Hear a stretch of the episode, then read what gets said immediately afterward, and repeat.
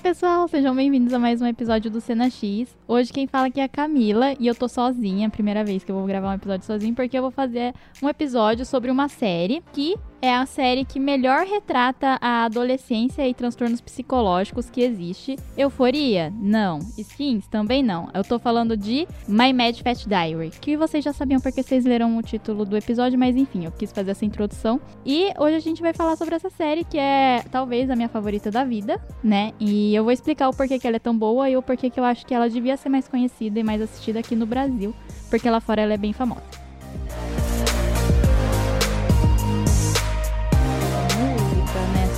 Vê que ela gostaria que vissem ela de outro jeito, né? E a, a série vai trabalhando ela muito bem como é o sentimento de uma pessoa que está passando por aquilo. Então, não apenas a fotografia é muito boa, yeah. mas mostrar como não necessariamente alguém que parece que tem uma vida perfeita e que está feliz, ela está nessas situações. Porque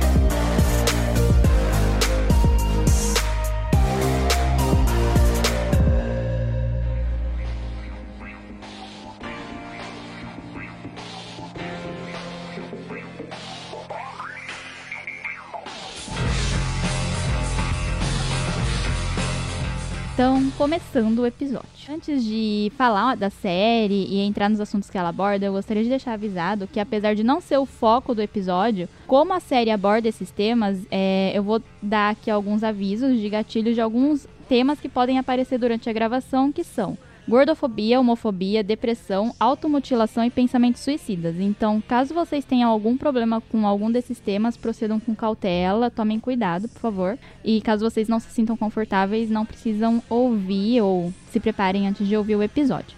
My Mad Fat Diary a série é de 2013, passou no canal E4, que é o mesmo que passou Skins, Dairy Girls, Misfits. E ele é baseado no diário da Rachel Earl, que é uma escritora inglesa. E é o diário que ela escrevia na adolescência dela, né? Depois que ela sai de uma instituição psiquiátrica, depois de tentar suicídio.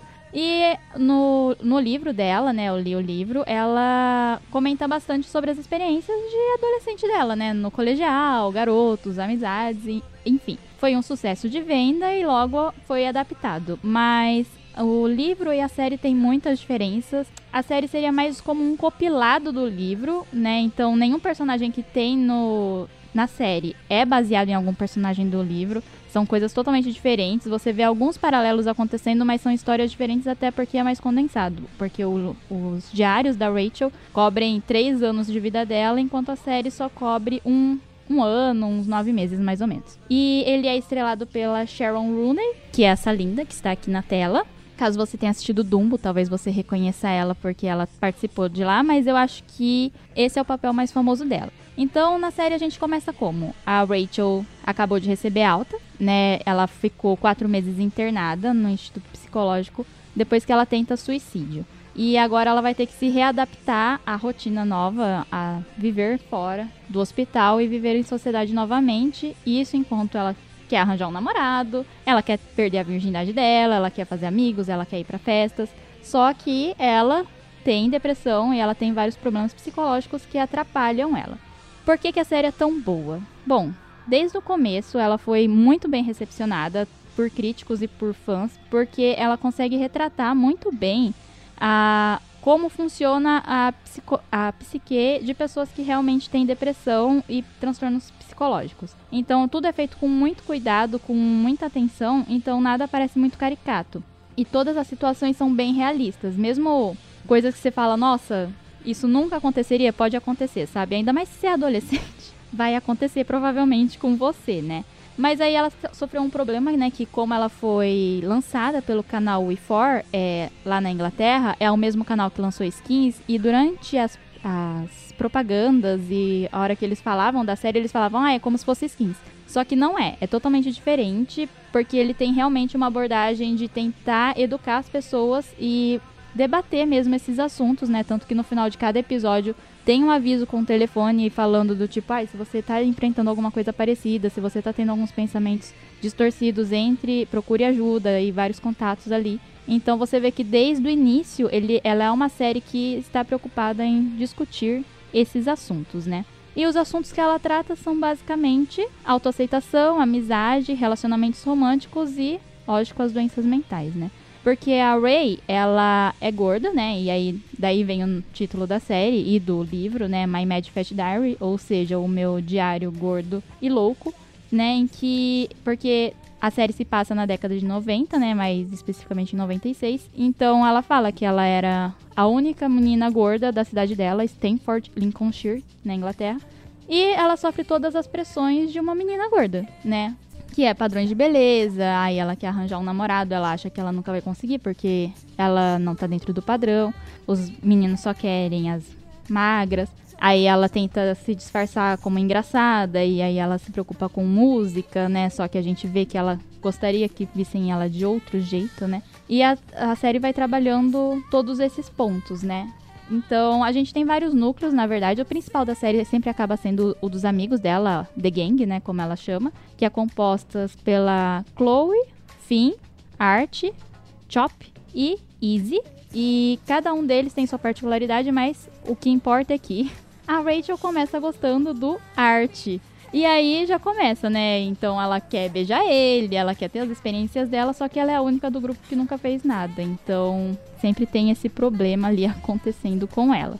E aí a gente vai acompanhando conforme vai se desenvolvendo. E eu acho que a maior mensagem que fica assim da série é sobre você conversar com as pessoas, né? Porque no começo ela esconde muito tudo o que tá acontecendo de todo mundo. Nem com a mãe dela direito ela conversa sobre o acontecido. E a mãe dela sabe, né? Obviamente, porque foi a mãe dela que encontrou ela e chamou a ambulância. Mas ela não quer falar para ninguém, ela. E ela vive falando para ela mesma várias vezes, né? Seja normal, seja normal. Então você vê que a, a grande mensagem da série é sobre você poder se abrir com as pessoas, ter um grupo de apoio para você quando você precisa, né? Você ter com quem falar caso você comece a entrar em alguma espiral de pensamentos ruins ou comece a ficar muito ruim, né? E é muito importante também a gente falar que conforme ela vai passando por esses momentos de crise, porque coisas acontecem, né? Você tá bem, é a vida, né? Você tá bem e aí acontece alguma coisa e estraga seu dia, né? Enfim, faz parte.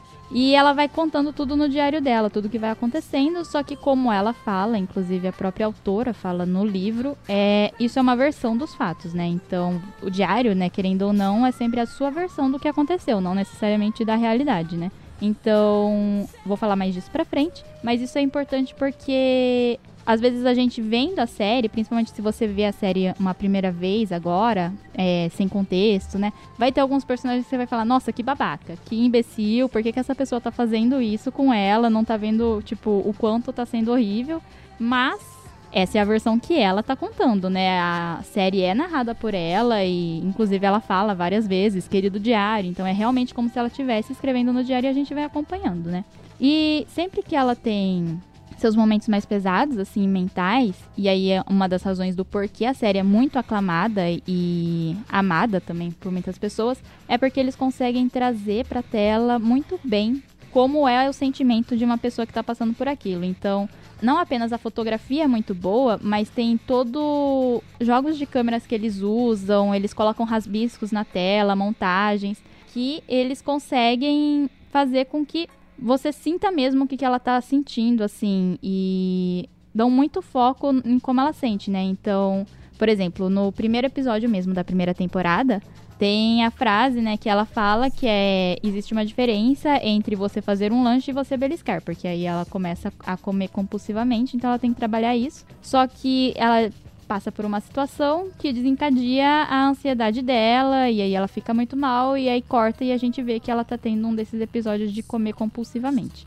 E é tudo feito com muito cuidado, né, para não só para não trazer nenhum gatilho para quem possa talvez passar por uma situação parecida, mas também para não cair naquele sensacionalismo que gente, às vezes a gente vê em algumas séries, né, de uma coisa bem estereótipo de como que uma pessoa com alguma doença mental se comporta. Então a série é muito cuidadosa nessas cenas e ela é muito linda, né? E a, também o que ela fala muito, né, conforme os episódios vão passando, principalmente na primeira temporada, fala muito disso, é sobre como você pode querer que alguém goste de você se você não gosta de si mesmo, né? Porque aí até tem uma parte nas sessões de terapia que ela faz, que também faz parte todo episódio, ela tá lá na terapia com o Caster, em que ele, ela tá falando coisas sobre ela, coisas horríveis, né? E ele fala: "Você falaria as coisas que você diz sobre si mesma para outra pessoa?" Aí ela fala: "Não". E daí ele fala: "Então, talvez você não devesse falar para você também, né?" E é sobre isso.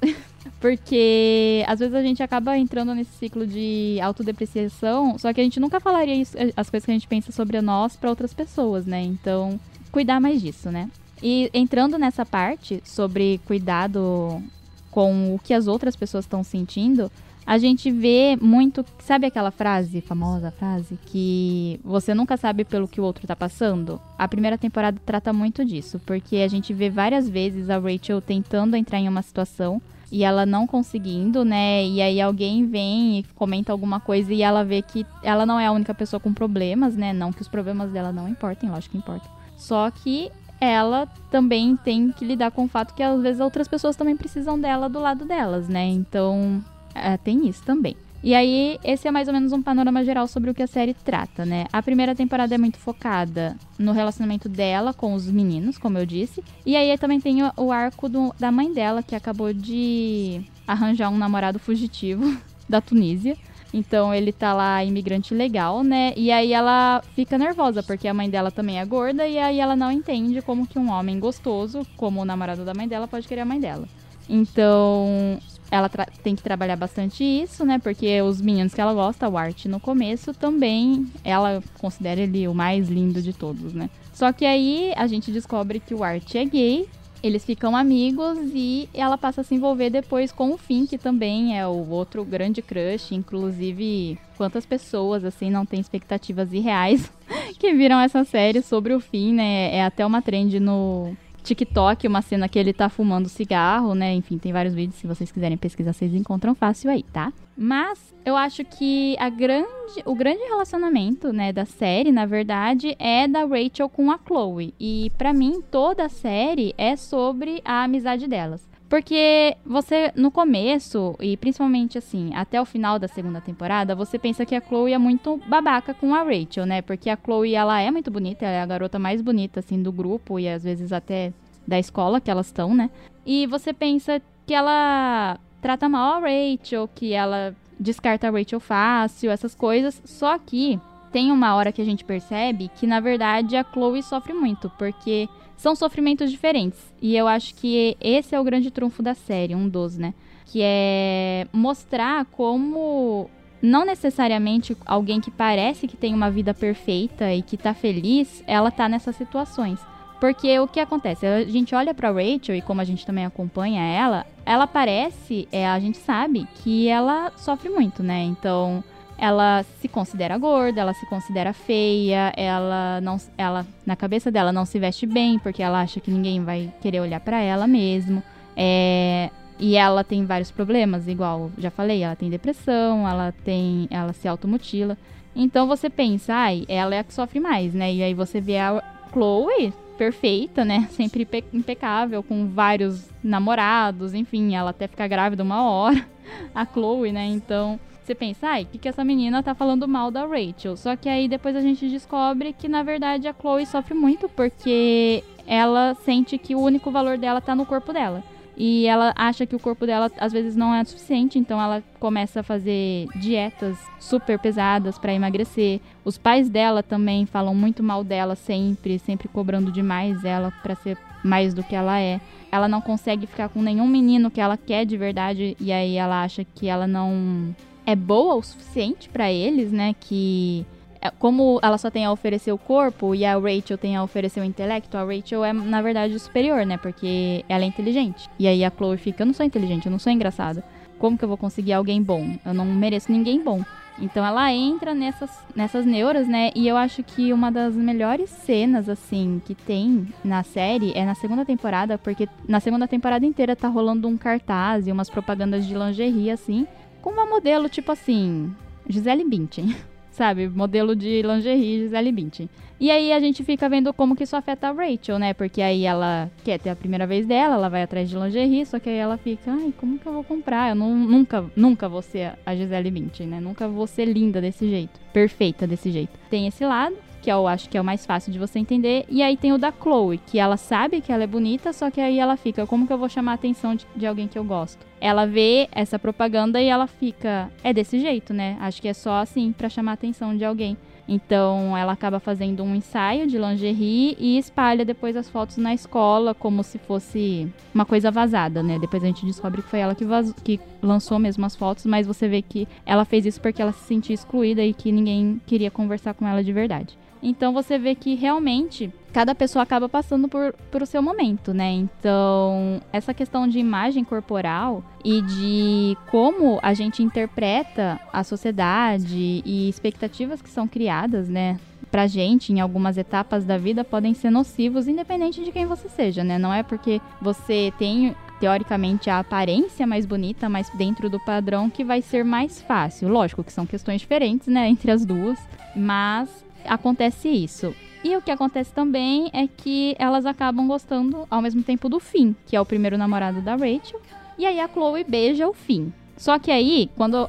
igual eu falei, quando você assiste no começo, você pensa: Meu Deus, amiga, por que você fez isso, né? Só que aí, depois você entendendo e reassistindo, igual eu fiz para gravar o episódio, você vê que assim, em todo momento ela tenta tirar da Rachel, porque ela sabia, né? Ela sentia que a Rachel sentia alguma coisa pelo fim. E a Rachel nunca fala. Ela fala, não, ele é só meu amigo, ele é só meu amigo, eu não sinto nada, eu não sinto nada. E aí ela fica assim, ai, se ela tá falando, acho que eu tô inventando coisa na minha cabeça. Ela vai lá e fica com o fim. E aí dá toda uma treta, né? Então, é muito sobre essa questão de você conversar. Sobre conversar sempre, com todo mundo.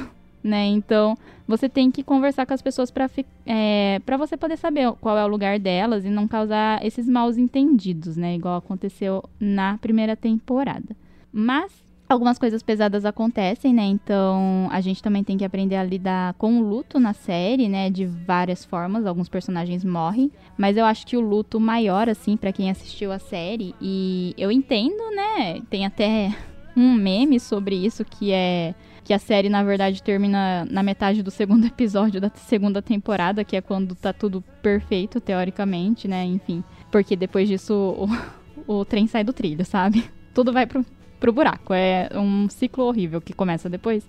Mas é muito por conta do fim. Só que aí eu acho que quem fica focando muito na questão do fim é porque não entendeu que a série é sobre amizade. É sobre a amizade dela com todo mundo na gangue, né? Na verdade. Não só com o fim, mas com o Art. Então tem todo um debate muito bom sobre o Art, que ele é gay. E aí entra nessa questão, né? De. É correto ele enganar alguém sobre ser gay? E ficar com essa pessoa só pra não ser zoado na escola, mas ao mesmo tempo estar partindo o coração dessa pessoa. Então tem todo esse essa trama acontecendo entre ele e a Rachel, porque o que acontece? Eles ficam, né? E aí depois ele meio que dá um fora assim nela e ela fica super mal, obviamente. Até que ela descobre que ele é gay. Aí você fica, ah, tá, ok. Só que aí ele começa a fazer isso de novo. Aí ela fica, eu vou contar para todo mundo. Aí ele fica, não é seu segredo. Se vocês querem saber o que acontece aí, vocês têm que assistir. E o fim é o menino dos sonhos, né? Todo mundo quer o fim. É o namorado ideal de todo mundo, eu acho. O fim. Mas eles não terminam juntos, né? Tem três temporadas e no final da terceira temporada eles terminam separados, porque a terceira temporada é sobre a hora de você seguir em frente, que é você entender que pessoas, momentos, coisas que acontecem, tem uma hora para acabar às vezes e você tem que partir para a próxima etapa da sua vida. Então, a terceira temporada acaba com a Rachel indo para a universidade, né? Que seria onde ela se formaria em letras e depois se tornaria escritora, e ela tem que largar todo mundo, querendo ou não. Então as pessoas ficam tristes porque ela, não termina com o fim, porém ela termina super amiga da Chloe, né? É, depois do que acontece na segunda temporada, ela e a Chloe criam uma amizade muito forte, muito linda, assim sempre uma apoiando a outra, né? Então você vê que na verdade a série nunca foi sobre a Rachel e o Finn, mas sim sobre a Rachel e a Chloe, né? E sobre como essas duas personagens que teoricamente não tem nada igual, não tem nada parecido entre as duas, são amigas e conseguem viver juntas assim. Mas outra coisa também muito boa que a gente pode discutir com a série é sobre você se aproximar de pessoas que são iguais a você no sentido de elas passarem a mesma coisa, né? Então elas às vezes têm o mesmo transtorno ou a, a mesma condição psicológica e aí, no começo pode parecer uma boa ideia, porque você pensa, ah, essa pessoa entende o que eu tô passando, né? Ela consegue me compreender. Só que às vezes pode também não dar certo justamente por isso, né? Porque às vezes a pessoa pode trazer muitos traços tóxicos por conta dos transtornos dela, né? E aí você também traz os dos seus, né? E nem sempre isso vai dar certo. E é até por isso que pessoas que estão em grupos de terapia têm uma regra que você não pode se relacionar, tipo, fora da terapia, né? Pra evitar esse tipo de situação. E a gente vê isso acontecendo na segunda temporada com o Leon, né? Que é um estudante também na mesma escola que elas, mas que também está no grupo de terapia e que tem vários problemas, principalmente síndrome do pânico e ele tem muito descontrole de raiva, né? Então, no começo a Rachel gosta bastante de andar com ele, acha que ele é divertido, destemido, mas aí ela vê que não, que na verdade é, ele é super tóxico com ela e não daria certo um relacionamento com ele, né? Porque não necessariamente a pessoa vai conseguir entender você em todos os tempos, né? E o ideal é sempre você procurar, que é o que a gente descobre junto com a Rachel, alguém que consiga te entender ou que esteja disposto a te ouvir, mesmo que ela não compreenda todas as coisas que você passa. E aí eu acho que a série é sobre isso. não sei mais o que dizer para tentar convencer vocês a assistirem, porque ela é linda. Além da Sharon, igual eu falei, que ela tá ali minha linda, maravilhosa. A gente também tem a Jodie Comer, que ela é a Chloe, e caso vocês não conheçam a Jodie, ela é a atriz que faz Killing Eve e o último duelo e The Doctor, né? Então ela é incrível, ela tá incrível na série já, bem novinha. Então foi lá que foi o primeiro papel que eu vi dela foi esse, né? E ela desde sempre já chamando atenção e enfim, roubando todos os holofortes porque a, ela sempre foi uma atriz incrível e todo mundo adora ela.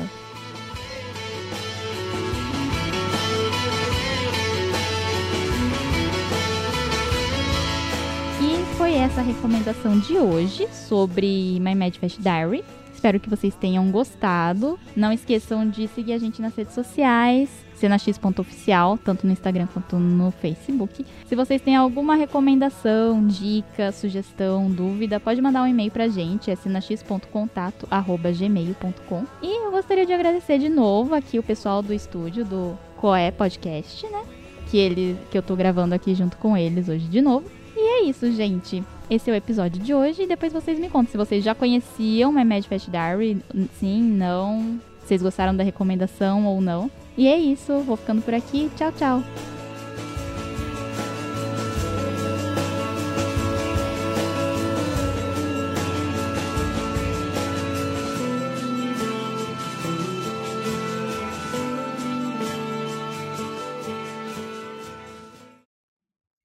Esse podcast utiliza as músicas de Dan Henning, One to Another dos Charlatans, Human Behavior da Bjork, Down by the Water da PJ Harvey, Nothing Compares to You da Sneed O'Connor e Champagne Supernova do Oasis.